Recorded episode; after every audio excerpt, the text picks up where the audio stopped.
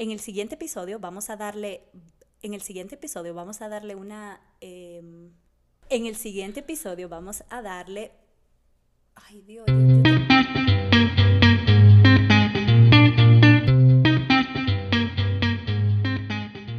Hola, yo soy Patricia, mamá de Catalina y Sebastián. Soy Stefania, mamá de Logan Kay. Y yo soy Grisel, mamá de Lucas y Penélope. Esto es Un ratito entre mamás, un podcast de conversaciones entre amigas sobre los retos y aventuras que nos trae la maternidad.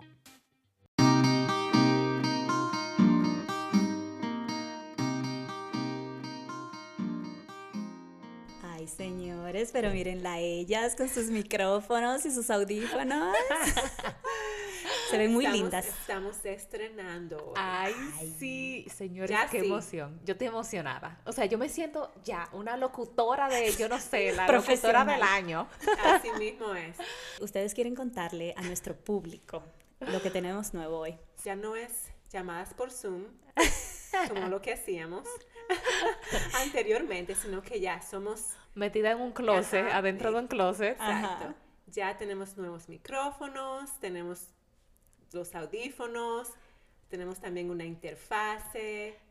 Estamos, y no, yo pienso que lo mejor de todo es que todas ya estamos en el mismo lugar, en el mismo espacio, Sí, Sí, grabando. que eso va a facilitar la interacción. sí, muy chulo. Estoy feliz. Nosotras dando la milla extra para nuestros oyentes con un sonido de calidad. Pero ya, fuera de relajo, vamos a empezar este episodio y darle contenido. A partir de este episodio vamos a tener un segmento nuevo Ay. que vamos a leer algún comentario de algunos de nuestros oyentes y también alguna pregunta, alguna sugerencia, algo que se haya destacado en la semana pasada. Y vamos a empezar por algunos comentarios que recibimos del episodio anterior. El primer comentario dice, tantas cosas que me hubiese gustado saber antes de tener mis niños. Súper bueno, gracias. Uy, gracias. Otro comentario que nosotros tuvimos que es relacionado a Grisel, porque Grisel se robó la luz del episodio, ella fue la estrella. Ella, eh, una de nuestras oyentes, dijo, me encantó el episodio, muy tocante tu perseverancia, Grisel. Gracias, gracias, gracias. Esta historia tiene que venir pronto. persona Impactante. que envió ese mensaje, muchísimas gracias. Bien, entonces, hoy vamos a hablar de parto, de ese día que fuimos a encontrarnos por primera vez con nuestros bebés. Yo no sé ustedes qué tanto se acordarán de ese día, pero yo lo tengo tan fresco y no sé si recuerdan que eso es como un sentimiento tan extraño porque tú conoces a tu bebé, o sea, tú lo tienes dentro de ti, lo sientes, tú le hablas, tú tienes una relación íntima con tu bebé, pero nunca le has visto la cara. Sí. Entonces, ese día es como que por fin lo voy a conocer, lo voy a ver por Wow. primera vez. Sí. Sí, las ansias son inmensas. Yo recuerdo que la primera vez que yo los vi, cuando los sacaron, lo primero que yo pensé fue como, Catalina, Sebastián, ese eres tú. Ese eres tú. y de verdad eso es un sentimiento súper especial. Y lo otro es también que uno tiene como ese sentimiento de satisfacción, de emoción, de orgullo, Sí. de que tú lo criaste, lo, lo formaste dentro de ti durante nueve meses y finalmente lo entregaste al mundo. Sí. Yo también estaba muy ansiosa por saber a quién él se iba a parecer, Ajá, porque, porque Ken y yo somos tan diferentes físicamente. Bueno, y miren, a pesar de todo el dolor que yo pasé esos días, porque pasé mucho dolor, fue tan chulo como esa experiencia de ir al hospital y conocerlos y recibirlos, que eso yo lo volvería a hacer. Bueno, específicamente eso. yo lo volvería a hacer muchas, muchas veces. Y sabes, Patricia, que eso me hace pensar como que es una, es una experiencia agridulce, yo le llamo, como que viene con dolor, Ujú. Sí. pero que al mismo tiempo te llena de satisfacción, te llena de felicidad y un gozo que nunca, ni con nada, vas a sentir nunca del be- cuando Sí. ves, el- en el momento que ves a tu bebé. Sí, no, Sí. eso no compite con nada. Ahora Sí. bien, lo que viene después de eso es todo un reto. Guayar Sí, sí, sí, pero, pero tenemos otro episodio para hablar de Para eso. contar, sí, para Ahora contar. vamos a hablar lo, lo lindo, tú sabes. sí, sí. Mira, cuando yo vi la cara de Logan por primera vez, eso a mí me impactó. Yo dije, wow, pero mira, salió bonito. Y es mío, es mío. es mío de mi propiedad. Yo creo que en la forma en la que ese primer encuentro con tu bebé se da, es determinante y va a tener un impacto tanto en el bebé como en la mamá. Por lo que hay ciertos temas que es muy importante que cuando lleguemos a ese momento ya conozcamos. Pero antes de hablar específicamente de ese día, yo quiero que retrocedamos como unas horas antes y que ustedes me cuenten cómo ustedes supieron que estaban de parto, o sea, cómo ustedes supieron que de verdad ya iban a tener el bebé, que se tenían que ir al hospital. Bueno, yo no lo supe que estaba de parto hasta que yo llegué, bueno, hasta que ya yo estaba de camino al hospital. Yo di a luz en la semana 38, o sea, el parto a mí se me adelantó. Y yo que no es muy común, ¿verdad? Para primerizas. No, de hecho mi doctor me decía como, bueno, regularmente es posible que tú que tú dé a luz después de las 40 semanas, que es como lo más común. A las 38 semanas, que yo me acuerdo que era un viernes, plácidamente yo estaba durmiendo en mi cama y como a las 3.45 me empezó como un dolor que me despertó. Y yo, ay, ¿Y qué dolor es este? Pero yo a mí yo nunca me imaginé que era que yo estaba de, parto. Porque no era intenso, no era un dolor. Era un dolor que me levantó, era como un dolor de barriga, que, que cuando a, usted le cayó mal algo, es, es exactamente el dolor. Y yo dije, ay Dios mío, un dolor abdominal. Y yo dije, ay mi madre, esa comida china que, que me compró anoche me cayó mal. Yo he oído mucho esa, esa mamás diciendo eso, como, ah, yo me comí algo esa noche y pensé que era eso que me había caído mal. Sí. Ok, el punto fue que yo obviamente fui al baño y ahí yo dije, ok, ya yo estoy lista, me voy para la cama a dormir. Como a los 10 minutos me empezó ese dolor de nuevo. Y en ese trajín yo duré como una hora.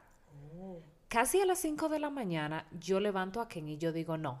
Oh, porque a ese punto tú no lo habías despertado. No, yo no lo había despertado porque yo, de verdad que yo insistí en que era un dolor de barriga por la comida china de anoche. Entonces, por ejemplo, cuando yo iba al baño, era como porque se, yo decía como que, ah, ok. Como si, me cayó mal. Ella entiende. Yo de verdad no sabía que era de parto, pero yo pero a ese punto las contracciones eran en diferente intervalo de tiempo, eran como 5 ah. minutos, 10 minutos, a los 15 minutos, pero sí se me iban agudizando. De 5 a 6 realmente yo llamé a mucha gente, yo llamé a mi tía, yo llamé a Patricia, yo llamé a mi hermana, yo llamé a todo el mundo y a mí, señora, a mí nadie me coge el teléfono. O sea, si fuera por mi gente, yo hubiera parido sola en mi casa. Y yo sospe yo, yo no, yo no creía realmente que yo estaba de parto, pero si yo quería que alguien me dijera como, no, mira, ve al médico, o ve a emergencia, o no, quédate en tu casa, como que yo quería como medir qué tanto yo tenía que quedarme en la casa o, ir al médico. Y, a las 7 en punto llegamos, eh, salimos para la clínica. Yo nunca lo voy a olvidar porque en el hospital que yo di a luz nos queda como a 45 minutos, o sea, oh, tal, está lejos. Y no solamente eso, sino a las 7 de la mañana todo el mundo saliendo para el trabajo. O sea, nosotros duramos, nosotros duramos casi una hora. y seguían los dolores. Seguían los dolores, pero intenso. Ya cuando yo me, ya de camino al hospital, yo dije, no, algo aquí está pasando. yo llegué con 5 centímetros. O sea, que ya tú estabas súper Sí, entonces, pero en ese momento yo todavía no sabía que yo, o sea, yo, yo decía como que hay algo que va a pasar, pero yo no voy a darlo ahora. O sea, tú pensabas que te iban a devolver a devolver. No, yo pensaba que era como que, ah, mira, pasó algo, el niño se está moviendo, te dio una patada mal, mal Maldad. algo. Entonces, cuando la muchacha me revisó, ella me dijo, hmm, sí, ya, tú, tú estás de parto, ese niño viene hoy. Yo, ¿qué? Oh, mi No me digas eso. Y yo, ok, pero si ya yo estoy de parto, ponme la epidural ahora mismo porque yo no aguanto más. O sea, yo, yo ya yo no aguantaba el dolor. No, claro, porque ya yo no podía. por la mitad, por supuesto. Sí, ya yo iba por la mitad. Eh, pero ellos, en ese momento el hospital estaba lleno y yo duré como tres horas para que ellos me pusieran la epidural. Mi experiencia fue totalmente diferente que la de Steffi. Yo recuerdo un jueves, después de haber pasado, eso sí, la peor noche de mi vida. O sea, yo no dormí, yo estaba súper incómoda, yo no sabía tampoco lo que me pasaba. Pero o sea, esa misma, esa misma noche antes. esa noche antes, pero no dolores, no. Yo sentía incomodidad. Okay. Incomodidad, yo no podía como respirar, no sé, me estaba pasando algo que yo no podía dormir. Pero nunca, nunca yo me imaginé que, iba a ser eso, ah, porque mi cesárea estaba programada para la semana siguiente. O sea, ese jueves yo cumplí exactamente 37 semanas. Usualmente cuando tienes, estás embarazada de múltiples, el término completo son 38 semanas. O sea, eh, cualquier cosa puede pasar antes si hay. No te dejan pasar de las 38 semanas. Pero cuando me desperté ese día, que yo fui al baño, ah, y cuando yo me senté, ¡fua! O sea, yo sentí ese chorro de agua bajar. O sea, que tú sí rompiste fuente. en las películas siempre ponen que por ahí es que empieza el parto, que tú rompes fuente, pero mi médico me decía que eso no pasa siempre. O sea, que tú sí viviste un parto de película. Pero de hecho yo no yo no rompí fuente. A todo esto a mí me rompieron fuente fue en el hospital. Sí, yo rompí fuente y yo recuerdo que yo no me estresé para nada. O sea, ah. yo Así como tú eres, calmada, Exactamente, yo muy calmada. Yo, llamé a John primero, que él estaba en su oficina. Espérate, yo... yo creo que esto, yo creo que esto no es natural. Todo un chorro de agua que a mí me salió. Bueno, yo, yo me dijo, voy a salir para allá, llama a la doctora. Yo llamé a la doctora, a la, me contestó su asistente, la enfermera asistente de, de mi doctora, y ella me hizo muchísimas preguntas, realmente me dijo, ¿cómo, ¿de qué color era? ¿De qué color era? Ah, eh, ¿Qué tanto fue? ¿Tú no crees que fue solamente uh, que fue pipí que salió? Y yo le dije, no, esto no es normal. Fue un chorro súper, o sea, fue mucho, mucho flujo que salió en ese momento. Ya me dijo, entonces vente para acá para revisarte, hacerte unos exámenes y determinar qué es lo que, o sea, si ya estás de parto. Y después yo bajé donde mami, le dije, mami, yo, nos vamos para el hospital, yo creo que ya estoy de parto, pero yo no, a este momento, a este momento yo no he sentido ninguna contracción, ningún dolor, oh. o sea, nada. Solamente, solamente esa noche anterior, que fue una noche, ajá, una noche horrible. Ah, y nada, yo llegué, John llegó, nos fuimos al hospital. La enfermera me, me preguntó con insistencia, ¿cómo estás segura que, que, fue un chorro? ¿Cómo fue? Descríbelo. Y es porque ella me explicaba que a veces eh, hay mujeres que se confunden, confunden el, el, líquido que baja con, una, con un escape de orina. Por eso ella me preguntaba que si era, de qué color era y también a qué olía.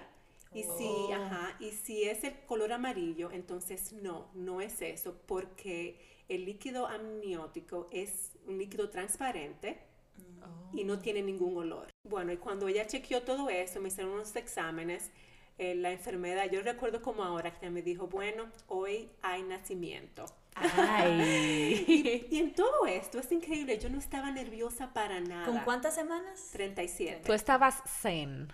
Y nada, eh, y me, bueno, cuando la, enfermera me dijo que ya yo estaba de, de, parto, que me iban a hacer la cesárea, entonces ya ahí me pasaron a una sala para empezarme a preparar para la cesárea. Ay, Dios mío. Bueno, y yo no tengo mucho que aportar en esas historias porque para mí en ambos embarazos me indujeron los partos. Fueron partos vaginales ambos, pero fueron inducidos en el hospital. O sea que obviamente ya yo sabía cuando los niños venían yo quiero exhortarles que si en algún momento de su embarazo se habla, se propone lo de la inducción, em, usted investigue bien, investigue con su doctor, investigue eh, por su parte también, de su parte, qué es la inducción, cómo se hace la inducción, con qué medicamento, eh, en qué momento es apropiado hacer inducción y en qué, en qué momento realmente se necesita em, hacer este procedimiento.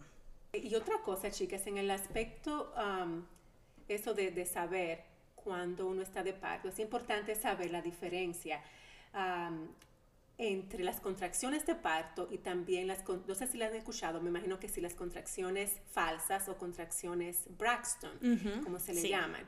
Eh, y es sumamente importante diferenciar eh, una de la otra, porque eso también nos va a ayudar a sentirnos más tranquilas y como no estresarnos y pensar, oh, ya me tengo que ir al hospital porque estoy de parto, porque estoy sintiendo estas contracciones. Las contracciones de parto son más fuertes, más dolorosas y el dolor va creciendo en intensidad.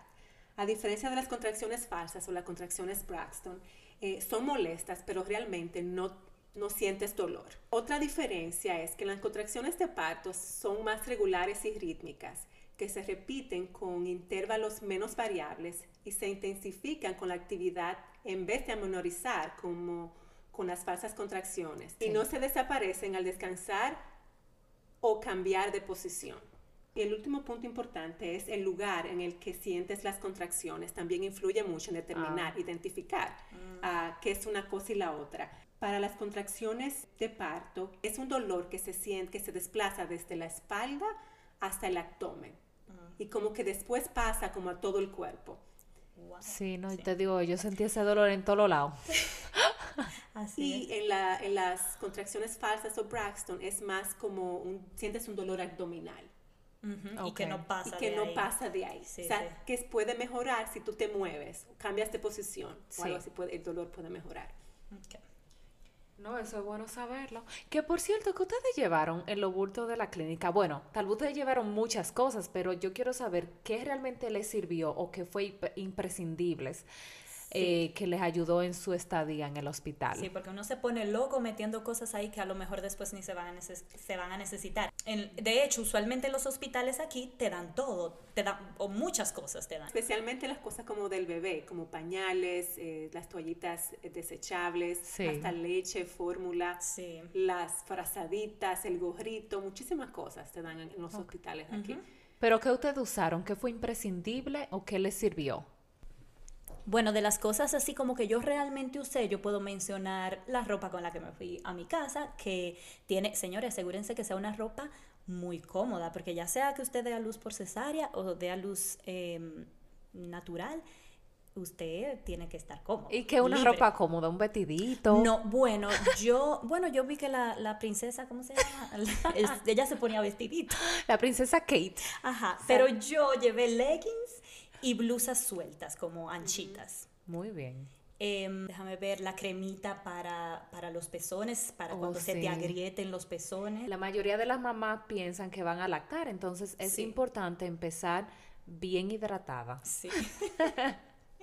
bueno, para mí lo más imprescindible fue primero la ropa de los niños, la ropa la ropa, bueno, la ropa que los niños, con los que tú llevas a los niños del hospital a la casa. Ah, sí. Ah, sí, porque durante, durante el día tú le ponías ropa. Yo nunca le puse ropa a Logan, salvo cuando lo traje. envueltos. No, envueltos en sus... Oh, esa es otra cosa, el suaro también. En el hospital realmente te dan pero son demasiado, el material no es muy oh, suave. Rústico. Es súper rústico. Entonces es bueno que tú te traigas tu misma sábana. Y muy grueso, se deshace fácil. entonces eh, eso fue sumamente importante para mí, lo usé. Eh, también yo traje pijamas para usar. Ah, para ¿tú sabes que yo llevé mis pijamas, oh. que mis pijamas lindas para estar decente en el hospital y las fotos, pero yo no las usé. Yo sí. Porque yo me sentía tan cómoda y tan segura en esas patolas que te dan en el hospital, porque yo sentía así, la manchaba, eh, además era súper cómodo para lactar también, y no, yo me quedé mis tres días con mi, yo compré, yo compré pijamas que eran para lactar. O sea, que tenían como unos ganchitos que, ah, muy, se, Bajaban, que se bajaban. Exactamente. Eso es sumamente importante. Y a mí, por ejemplo, que no me gusta poner los pies en el piso. Ah, sí, las traje unas cantunflas o unas medias cómodas. Sí. Que no sean muy como que no sean muy slippery. Que no, que, no, resbalen. Ajá, que no resbalen.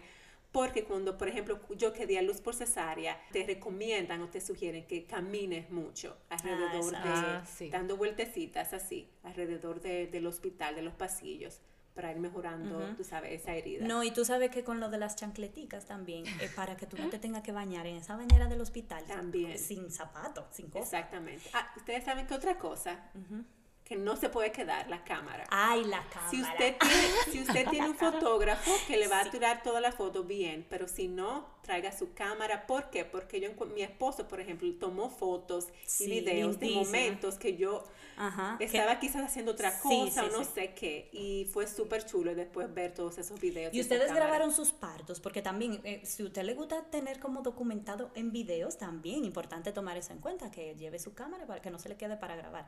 nosotros lo grabamos, nosotros, grabamos ambos partos. Yo no sé, quizás porque fue una cesárea, porque es una cirugía, yo no creo que es que era permitido. Sí, seguro. Eh, miren, tú sabes otra cosa que yo pienso que es muy importante llevar, cosas que te hagan sentir también como, como que como tú y que te hagan sentir confiada. Por ejemplo, si te gusta el maquillaje, yo andaba con... mí- yo no uso mucho maquillaje, pero sí, pero me gusta ponerme algo y yo llevé mi maquillaje en ambos partos. Si si tú tienes una cremita como que el olor te gusta mucho, llévala. Claro. Una merienda, un snack que te gusta mucho también, entonces mételo ahí en el bulto. Y otra cosa, yo me aseguré en ambos partos de tener conmigo una cadenita que me regaló mi papá cuando yo era una niña, porque yo sentía que, que me iba a dar seguridad, entonces me la llevé conmigo. Ay. Al final, para que tú veas, lo más importante es que el bebé encuentre una mamá dispuesta a atender todas sus necesidades. Ay, sí. Sí, muy cierto. Eso sí. Yo salí sin bulto. Yo salí sin nada. Sí. Yo he escuchado mucho ese comentario también en, en mamás que tienen bebés prematuros, que también se presenta una emergencia y a veces no tienen, no ni siquiera el bulto, no tienen ni la cuna, ni, ni una habitación perfecta. Lista o preparada, ajá. Y eso, y eso al final no importa, al final se resuelve. y- y Al el final bebé- el bebé lo que Sí. necesita es la mamá. La mamá. Exacta, su- esos brazos. sí. Entonces, pasando a otro tema, yo no sé si ustedes han escuchado un término que ahora está como muy en boga, que es eh, de parto respetado o parto humanizado. Se está haciendo como un esfuerzo en volver como a los tiempos donde el parto no era necesariamente un procedimiento médico, sino como un proceso fisiológico que era muy natural y que se podía incluso, si la mamá quería, si era el deseo de la mamá, tener el bebé en la casa. Ustedes seguro han visto que últimamente se está haciendo mucho eso, mujeres que dan a luz en una piscina, en su casa, Wow. eligen diferentes Son valientes esas. di- diferentes escenarios. Y por eso se están poniendo muy en auge también que la, la mamá se hace acompañar de una dula o una midwife, que son mujeres que están formadas y que saben mucho de los temas de embarazo, de parto, de recién nacidos, que te acompañan como para asegurarse que ciertas cosas en tu parto se van a, se van a dar. Entonces, cuando se habla de parto respetado, se refiere al respeto y de los derechos que tienen las madres, que tienen los bebés y la familia de la mamá en el momento del nacimiento. Busca que se respeten los tiempos biológicos y psicológicos del parto y que siempre que se pueda, por supuesto, y que no haya ninguna complicación o ninguna condición especial, se eviten prácticas que sean invasivas. Por ejemplo, una cesárea que es médicamente innecesaria y que no está siendo pedida por la mamá. También que la mamá pueda tomar el control de su parto y decidir ciertas cosas, como por ejemplo quién la va a acompañar en la sala de parto, dónde quiere que pase ese parto, como decíamos, si en su casa o si en el hospital, qué ambiente desea que se dé en el hospital, en qué posición quiere dar a luz, qué métodos de alivio del dolor quiere usar o qué métodos no quiere usar Oh. y qué ella quisiera que se haga o que se deje de hacer con el recién nacido, con el bebé. Entonces ese tema es como muy amplio porque incluye como muchas prácticas que se pueden dar en la mamá y en el momento del parto, pero también incluye otras prácticas que se pueden dar eh, con el bebé. Y de esas es que vamos a hablar aquí. Entonces la primera es el pinzamiento del cordón umbilical. Me río porque ¿El Estefania, Estefania dice que es un término muy técnico. A lo que se refiere esta práctica es que el cordón no debería cortarse antes de un minuto después del nacimiento y que el momento ideal para hacerlo es cuando haya parado la circulación en el cordón umbilical y eso es aproximadamente tres minutos después del nacimiento. Eh, bueno, entonces, ¿qué beneficios tiene esto? ¿Qué beneficios dicen los expertos que tiene? Proporciona volumen sanguíneo y reservas óptimas del hierro al nacimiento que pueden durarle al, al recién nacido hasta los seis meses de edad. Una segunda característica del parto respetuoso es el contacto inmediato de piel con piel entre la mamá y el recién nacido. Dicen que eso mejora la efectividad de la primera vez que el bebé se pegue del seno, por lo que reduce el tiempo de lograr un amamantamiento eficaz. O sea, si usted planea amamantar, eso es lo mejor. Eh, también favorece los vínculos afectivos entre el bebé y la mamá. Ay, Dios mío, cuando a mí me pusieron esa cosa, Dios mío, encima de mí, tan chulo. Ese acercamiento también permite que el bebé esté cerca del pecho de la mamá, que huele muy, muy parecido al líquido amniótico. Es un olor que para el bebé es muy familiar y por lo tanto lo relaja, lo calma. Y también puede ir asociado con menores riesgos de depresión postparto.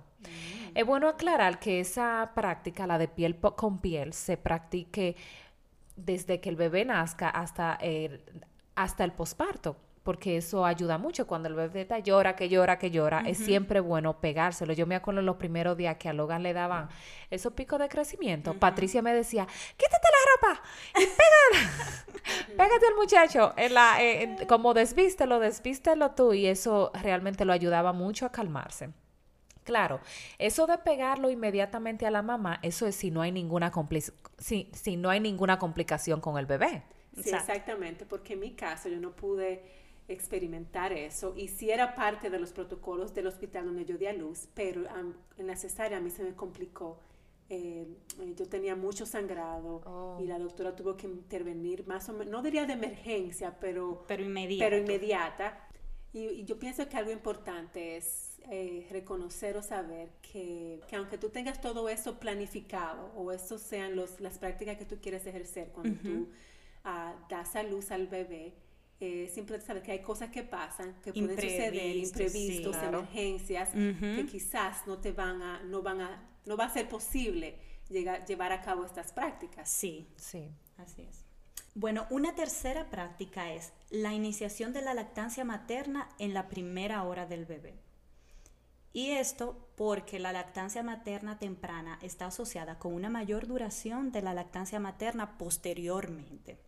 Porque incluso se sabe que cuando tú pones el bebé encima de la mamá, el bebé solito tiene la capacidad, tiene como ese instinto de Sí. ir al seno y pegarse solito. Entonces, en ese momento, en esa primera hora, ese instinto del bebé pegarse está como muy virgen, está como limpio. Entonces, él, él puede eh, pegarse solo y ya ese bebé que haya pasado por esa experiencia tiene más probabilidad de que en las próximas tomas va a ser lo mismo, se va a pegar y se va a pegar bien. Y eso reduce también como eh, la posibilidad de que haya mal agarre eh, más adelante y que es, por lo tanto provoque como dolor a la mamá. Entonces, por supuesto, esto tiene mucho que ver con el éxito a largo plazo de la lactancia. O sea que hay que pegarse a esos muchachos dentro de la primera hora. Sí, entonces eso es una cosa que, que por eso se habla de parto respetado. En algunos hospitales quizá o clínicas no te lo permiten porque se llevan al bebé de una vez Ah, como para hacerle cosas. análisis. Y exacto, entonces ahí es que viene donde la mamá puede tener el derecho de decir, no se lleven el bebé, eh, vamos a retrasar un poco, si se puede, aclaramos nuevamente, si se puede, atrasar esas cosas que hay que hacer y que el bebé se pueda pegar de la mamá. Em, también es importante para esto que a la mamá se le ofrezca como asistencia en la lactancia. Y igual, en el hospital que nosotros dimos a luz, eh, habían consultoras de lactancia que iban a cada rato a revisarte Sí. que todo estuviera bien. El seguro te paga consultoras de Claro. lactancia. En las primeras citas del bebé también siempre hay una consultora de lactancia. Pero Sí. si usted vive en un país, en una ciudad donde esas condiciones no se dan, siempre hay opciones. Sí. Están las, eh, las consultoras de la Liga de la Leche, que eso es un servicio Sí. gratuito. Voluntario. Usted puede entrar a, a la página de la Liga de la Leche, buscar Sí. dónde están los grupos de apoyo cerca de usted y, y, eh, pedir que alguien le acompañe en ese proceso, porque esas primeras horas Sí. son súper, súper importantes. Pero Patricia, también yo pienso que es importante que ese contacto se haga antes también. ah, sí, cuando estás Cuando embarazada. estás sí. embarazada. Ah, sí, claro. Tener ese recurso. Exactamente, tener ese recurso ya reseteado. eso Y si usted tiene en los, los recursos también, están las dulas. Las dulas apor- apoyan Exacto. muchísimo en todo ese proceso. Sí. Otra práctica también es sumamente importante y es el retrasar el primer baño del bebé Mm, sí. por lo menos 24 horas. El bebé nace con una capa protectora eh, que es como blanca, es una sustancia blanca, Sí. ah, que no es bueno removerla de inmediato con un baño porque realmente contiene propiedades eh, muy buenas para el bebé. Y además, eh, el bebé acaba de salir de un ambiente muy cálido y perfecto y lo ideal, lo ideal es hacerle el cambio lo menos brusco. Esas prácticas, yo, ta- eh, yo creo también que buscan mucho eso, como lo que tú dices, hacer que el- la transición del útero al nuevo mundo del bebé sea como más, menos estresante. Em, Y por ejemplo, por eso se, se habla también, cuando se habla de parto respetado, en separar al bebé de la mamá lo menos posible.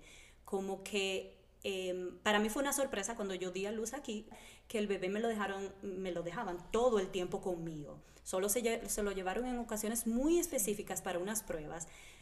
Pero eso no era lo que yo conocía. Yo siempre veo en las películas y en todas partes que los, cuando da a luz el bebé se lo llevan como una sala donde están todos los bebés. Entonces como que no se recomienda porque el bebé necesita eh, hacer esa transición lo más eh, Natural. natural, suave posible y eso lo asegura estar cerca de su mamá. Bueno, en mi caso, Patricia, en cuanto a eso, eh, bueno, el hospital, mi hospital realmente daba la opción de que se llevaran al bebé, como tú dices, en algunos momentos, y solamente te lo traían cuando ah, el bebé tenía que ser alimentado. Yo la verdad no lo pensé dos veces. Sí, sí me daba como ese, como que me daba esa esa como ansiedad. lo que le da a uno desde que uno se convierte en mamá. Ajá, exactamente, esa culpa, esa ansiedad. Sí, como una "Ah, Se culpa. me lleva mi bebé. Pero realmente, en mi caso, que yo tenía dos bebés, esos momenticos que las enf- enfermeras se llevaban a los niños fueron de bastante ayuda Para- Para descansar. descansar y que cuando yo llegara a la casa, yo estaba como lista. Bueno, entonces, eh, si estas cosas que mencionamos aquí es algo como que a usted le llama la atención, le parecen que, que, que le gustaría hacer, entonces háblelo con su médico en esas últimas eh, semanas de embarazo, investigue con su hospital o su clínica si eso es algo posible y recuerde que usted tiene el derecho de que si lo que usted quiere no el médico o la- el hospital le dice que no es posible siempre está la posibilidad de cambiar de médico Claro. cambiar de hospital, porque es muy importante que usted se sienta eh, segura en ese día. confíe, Que claro. confíe. Confiada. Ujú. Ok, bueno, hasta ahora yo creo que yo conté en el momento que yo llegué a la clínica y que bueno, y que me pudi- y que me pusieron la epidural. Yo tuve un parto vaginal. Como a las 10 de la noche, ahí fue que ya yo estaba lista para pujar. Realmente yo pujé literal tres veces y. Logan salió de una vez. Que yo me acuerdo que me pusieron un espejo ahí abajo y yo, ¡ay, Dios mío! O sea, Oh, sí, sí, yo sí. vi. Esas son las cosas que se pueden incluir en el, en el A mí plan me de parto. preguntaron como tú quieres un espejo y Candy que ay no yo no quiero espejo pero después yo yo acepté el espejo y realmente yo vi en el momento exacto cuando Logan estaba saliendo oye me Sí, mira yo, yo, no, yo le dije que no, que no quería espejo por eso. Pero total, lo vi después en los videos. Bueno, en mi caso sí pusieron el espejo, John sí lo que lo pidió, pero para, para que John lo viera. Ah, ok, sí. Ajá, o sea, o sea, que sí él vio todo, todo lo que Sí. pasó en la, en la cesárea. ya después que él salió y que por eso es muy importante lo que yo voy a decir para que ustedes chicas sepan qué esperar de un parto vaginal. Yo me rasgué naturalmente porque eso es algo que yo no sabía, que Que puede que en un parto vaginal tú vas posiblemente a tener una herida ahí abajo, porque o tú te abres naturalmente, te rasgas naturalmente, o te practican lo que dicen, lo que se llama como una episiotomía. Y a mí me dieron unos puntos, entonces eso también tiene como un cuidado específico, que hay que tener mucho cuidado. Y por supuesto, una molestia. Uno va a durar unos días con una Sí. molestia, con esos puntos, porque tú te sientas encima de esos puntos. Claro, eh, eh, literal, yo, yo bebí pastillas casi por una semana eh, para, el dolor, la inflamación. la inflamación y Eso claro. es otra cosa, mucha inflamación. Pero también algo que ustedes deben de tomar en cuenta si van a usar la epidural, por eso es que hay que leer siempre e informarse, no como yo que no me informé. Pero cuando a mí me pusieron la epidural, mis piernas de la cadera, no, mi pierna izquierda se quedó totalmente inmovilizada. Yo tuve que ser asistida para ir al baño a cada momento porque mi pierna no se movía, yo no sentía la pierna izquierda. Ya cuando me dieron de alta en el hospital, ya yo salí caminando, ya yo salí Sí. bien. También eh, la higienización para los puntos es algo que es básico para su recuperación. Eh, para mí, mi mejor amiga durante las siguientes seis semanas fue una botellita. Yo no sé si ustedes Ay, la han la visto, que una botellita que ustedes la voltean y saca agua. Se llama botella perineal. Nunca había escuchado Muy eso, importante de esa botellita. botella. Porque la botellita hace que el agua, cuando tú, cuando tú aprietas la botellita, el agua cae justo donde tú la quieres. Exacto. y, te limpia sin tú tener que tocarte. Esa es, esa la idea. Yo también, algo que no me esperaba era que yo san- sangré mucho por uf, Ah, sí. como los dos meses siguientes. yo va a haber sangrado. va a por haber mucho sangrado. tiempo. Ok. Otra cosa que a mí me chocó fue cuando yo me vi por primera vez, cómo yo me sentí y cómo yo me vi. Yo, yo dije, no, pero mi barriga está igualita. Exacto. Usted va a quedar como embarazada. Digo, ¿ustedes están seguros que no se quedó algo ahí adentro? y también en shock, cuando yo me estaba, cuando yo me iba a bañar, yo dije, wow, pero yo siento que todos los féferes de ahí adentro se me movieron. Es como Ah, que, sí, o sí, sea, uno siente como un vacío yo, en el yo me sentí como estómago. desubicada totalmente. Otra cosa también que tú puedes, que debemos esperar para esos primeros días cuando uno tiene el bebé es los cambios de humor. Bueno, eso, Sí. am- eso se extiende quizá un Sí, poquito eso- más, pero ahí empiezas tú a experimentar unos cambios. Como que en un momento tú te puedes sentir súper emocionada, feliz y de repente tú quieres llorar y, y el llanto del bebé te agobia y ansiedad. Desde ahí Sí. se empieza a sentir todo eso. Porque claro, hay un cambio hor- hormonal muy Muy fuerte. grande, claro. Claro. Bueno, por mi parte, yo que di a luz con cesárea, eh, cuando la enfermera ya me prepararon en el hospital para hacerme el parto de cesárea, eh, ellos no, cuando te hacen parto de cesárea, no necesariamente te ponen la epidural, sino otra anestesia que se llama anestesia raquídea.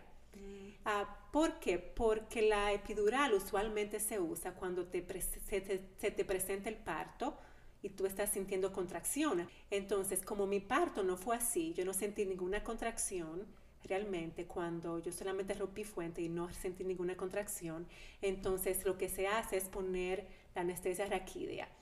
También eh, eh, yo recuerdo que había muchísimos doctores en, en la sala de, en la sala de cirugía. Por ejemplo, había un pediatra, y, ese es- y esto es más en el caso de tener múltiples, había un pediatra para cada bebé, había Wow. una enfermera de, incuba- de incubadoras, también había una para cada bebé, habían ah, enfermeras, como cuatro enfermeras más, aparte de la, mi doctora, Oh, mi Dios. había mucho, yo recuerdo que había bastante gente, el anestesiólogo que estaba ahí también, y el anestesiólogo, el, el anestesiólogo se quedó en toda lo que, en toda la cirugía. Entonces, eso es algo tam- que pasa cuando tú estás ah, dando a luz de múltiples, que hay muchas personas, una por cada bebé. También otra cosa que es importante saber cuando estás embarazada de múltiples y vas a dar a luz de múltiples es que aunque vayas a dar a luz vaginal, siempre te llevan, siempre tu parto va a ser en una sala de cirugía.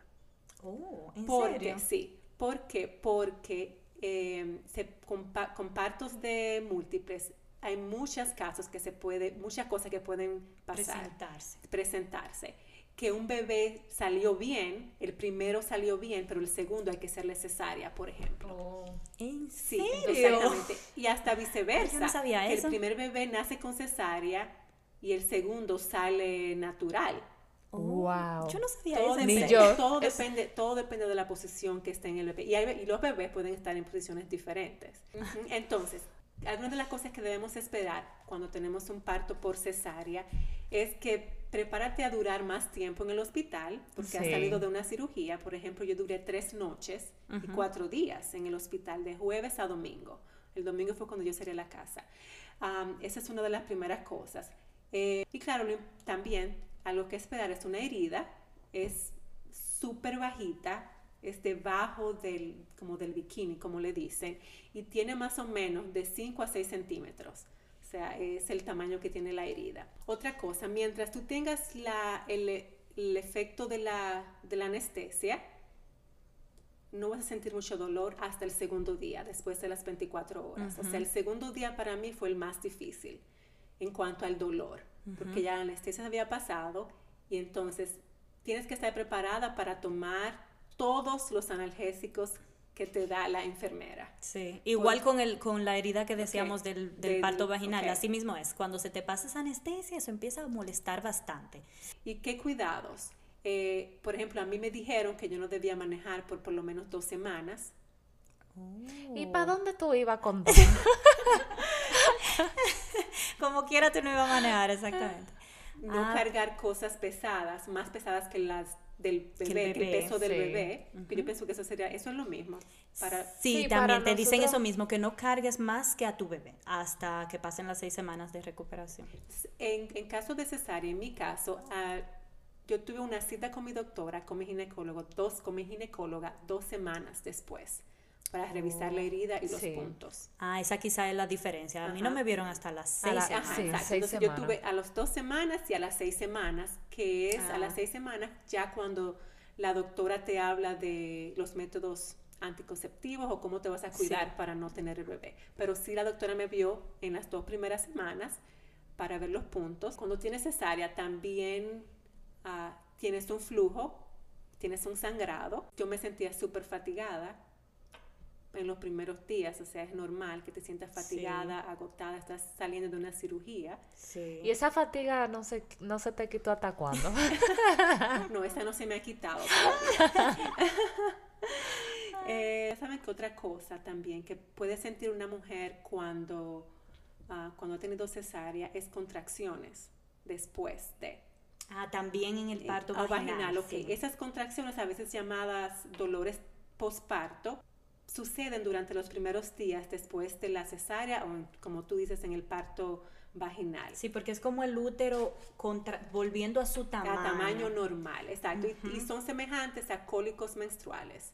Así que eso es algo también que deberías eh, esperar de cuando termines el parto. ok, entonces esa fue nuestra experiencia acerca de qué esperar del parto vaginal y del parto por cesárea, pero así como nuestra experiencia, hay otras, ustedes busquen, investiguen, pregúntenle a su médico para que usted esté más preparada para el día más lindo de su vida. Si- mientras más preparada estás, como más, más seguro, más confiada puedes estar de lo que va a pasar. Como que ya tienes esa anticipación, no es tan mayor, porque ya más o menos tú tienes una idea Sí. de lo que va a suceder ese día. Yo pienso que eso es lo más importante de por qué estamos contando esto, para que usted tenga una idea más o menos de qué esperar Sí. en ese, en- de ese día. En los primeros meses, cuando yo traje a los niños a, a la casa, hubo una frase que yo encontré que me encantó, que me ayudó en un momento en la que yo estaba pasando por ah, una experiencia no muy buena, no muy positiva, en el que yo estaba dudando de, de mi capacidad de ser mamá o de que si lo estaba haciendo bien. Y esta frase eh, me encantó y dice, en el momento que un bebé nace, también nace una madre. Nunca antes había existido. La mujer existía, pero la madre nunca. No recuerdo el actor y lo traté de encontrar, pero no lo encontré. Pero me, esta frase era lo que, justo lo que necesitaba escuchar en ese momento, lo que necesitaba leer. Todo lo que estás pasando y lo que pasará será algo nuevo y la mayoría de las veces incierto. Lo que sí es seguro es que tu vida ya no será la misma y que experimentarás cambios físicos, emocionales y mentales. Prepárate para aceptar esos cambios. Sé paciente contigo misma y recuerda que todo esto es nuevo. Y una de las partes más lindas de, de convertirte en mamá es empezar a conocer a tu bebé y descubrir de todo lo que eres capaz de hacer. Y recuerda que todo eso que pasaste, las marcas que tendrás, los cambios físicos que, que te veas en el espejo, son las huellas de la poderosa capacidad de crear vida. Qué hermosa tus palabras. Gracias, Grisel, por compartir esa frase tan hermosa. Sí, y que Me nunca encantó. dudemos también que somos la persona perfecta para ese bebé. Dios la mandó donde nosotros precisamente porque era, era para nosotros. Bueno, esperamos que este episodio haya sido de mucho agrado para todos, que saquen mucho, mucha información de valor de aquí. Gracias por escucharnos, gracias por estar aquí hasta este momento, los, aunque sea tres, cuatro personas, ojalá que estén escuchándonos todavía hasta este último minuto. En el siguiente episodio vamos a darle una continuación a este tema porque vamos a hablar de nuestras experiencias de posparto. También recuerda buscarnos en Instagram, en nuestra cuenta Un Ratito Entre Mamás. También escríbenos con comentarios, sugerencias y preguntas a nuestro correo electrónico unratitoentremamás.gmail.com. o déjanos tu mensaje si nos escuchas a través de Anchor. Y si nos escuchas a través de Apple Podcast o Spotify, no olvides suscribirte o seguirnos en nuestra cuenta Un Ratito Entre Mamás.